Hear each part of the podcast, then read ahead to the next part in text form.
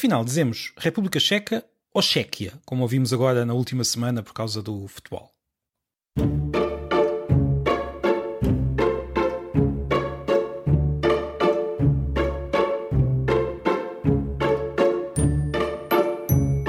A vida secreta das línguas.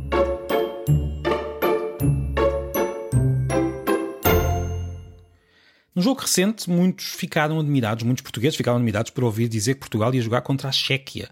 Mas que raio, que país é este? Não, não é da República Checa? Houve reações muito fortes, o que até se compreende, porque ninguém gosta muito de ver os seus hábitos linguísticos postos em causa por causa de uma decisão de alguém que não sabe muito bem quem é. A língua muda, é verdade, como sabemos, já falámos disso aqui muitas vezes, mas muda como os falantes querem que mude. Não é, assim, não é, não muda como o governo da República Checa quer que mude. Vamos tentar perceber o que é que aconteceu e por que razão apareceu agora, de repente, Chequia como nome do país. Os países em geral têm um nome curto uh, que se desenvolve em cada língua de forma separada. Pode, os, os, nomes curtos dos vários países podem ser parecidos língua para língua ou não. O nome, Portugal, por exemplo, tem um nome parecido em, nas várias línguas europeias. Uh, no, no, mundo, pelo mundo fora, há uma outra língua que tem um nome diferente para o nosso país, mas em geral é muito parecido com Portugal. Já, por exemplo, a Alemanha tem o nome Alemanha, em português, mas tem o nome Germany, em inglês, tem o nome Deutschland, em alemão, portanto, tem nomes muito diferentes língua para língua.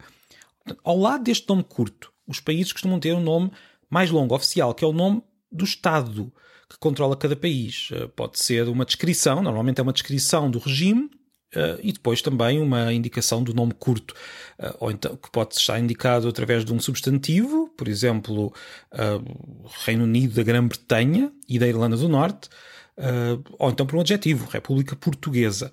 Portanto, este é o nome: República Portuguesa, Reino Unido da Grã-Bretanha e da Irlanda do Norte, República Francesa, Reino de Espanha, República Federal da Alemanha. Isto são nomes oficiais, são, são os nomes dos Estados. Portanto, cada país tem estes dois nomes. O nome oficial vai mudando se o regime muda se o regime mudar. O nome comum não muda assim tanto. O nome comum costuma ficar bastante, costuma ser um pouco mais sólido, porque é aquele nome que as pessoas usam no dia a dia e não é por ter havido uma revolução num país ou uma mudança de regime que as pessoas vão mudar o nome que dão uh, a esse país. Há casos em que o nome oficial e o nome comum são muito diferentes. Em português, por exemplo, o Reino dos Países Baixos, que é o nome oficial já há muito, muito tempo, uh, é, é, muitas vezes chamado, usando aquilo que é uma sinédo, que nós tomamos a parte pelo todo, é chamado de Holanda. Uh, este é um nome histórico em português.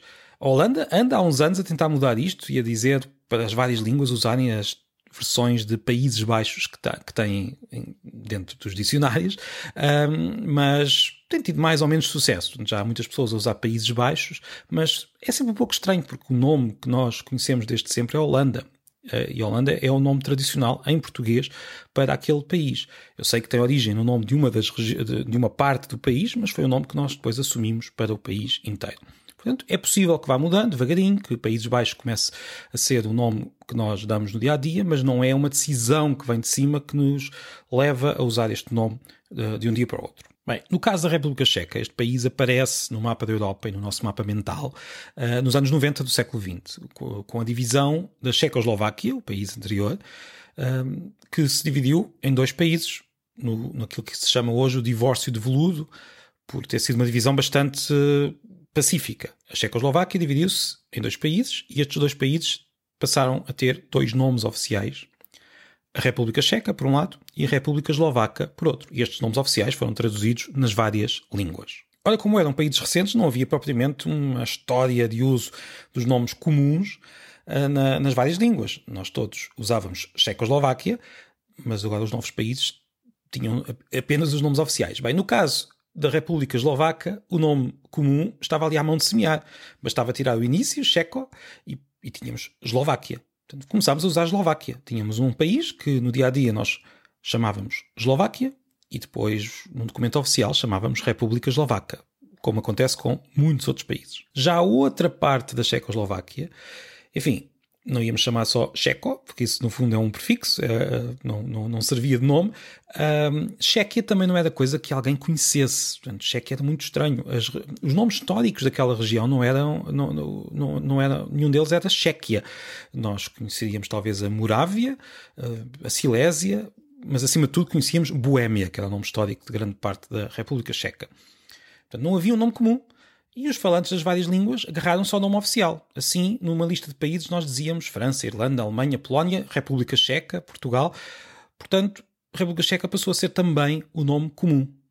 O nome oficial passou a ser o nome comum do país. Em 2016, o governo checo pediu, fez uma coisa simples, pediu às várias organizações internacionais, como a ONU, por exemplo, que em geral têm listas de países com o nome oficial e com o nome comum também, uh, ou seja, com os dois nomes oficiais, o longo e o comum e o curto, se, se virmos bem, uh, pediu a estas organizações que passassem a incluir nas suas várias versões linguísticas o nome Chequia. Portanto, o nome Chequia é o nome em português, mas cada uma das línguas teria depois a sua, sua versão. Portanto, foi um pedido do governo checo.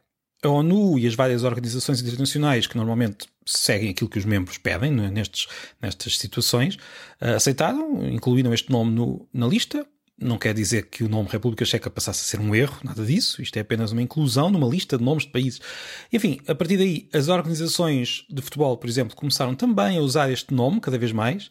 Uh, começaram, nos, nas descrições oficiais dos jogos, passámos a ter Portugal contra a Chequia, por exemplo, e os comentadores de futebol também começaram a usar esta novidade e começaram a dizer Chequia, que parecia ser então agora a versão oficial do nome, embora o nome República Checa ainda, ainda existisse, é um nome perfeitamente legal uh, e correto. Mas, enfim, começámos a usar Checa e começámos a ouvir por causa deste pedido do governo em 2016, do governo Checa em 2016, e os falantes começaram a franzir o, sobre, o. Mas o que é isto? Chequia? Nós não gostamos muito destas inovações que vêm não se sabe bem de onde, uh, fora do, do, caminho que os falantes fazem com as palavras no, no dia a dia. No, há sempre uma certa desconfiança perante estas mudanças vindas de cima. Portanto, agora não sei o que é que vai acontecer. A República Checa pediu a inclusão deste nome nas listas. Começa a haver cada vez mais jornalistas, comentadores a usar Chequia, mas vão ser os falantes a determinar se Chequia se torna habitual ou não. Eu apostaria que daqui a uns anos talvez seja mais habitual ouvirmos Chequia numa conversa do que agora.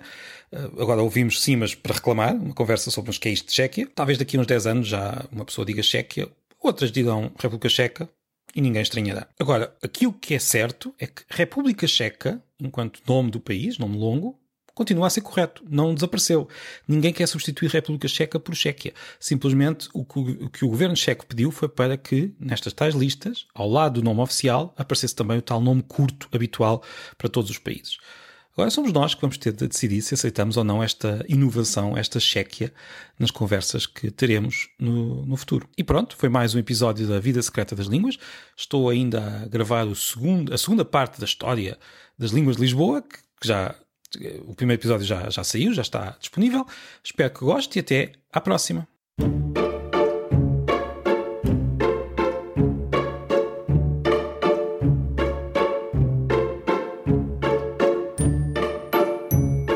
A vida secreta das línguas.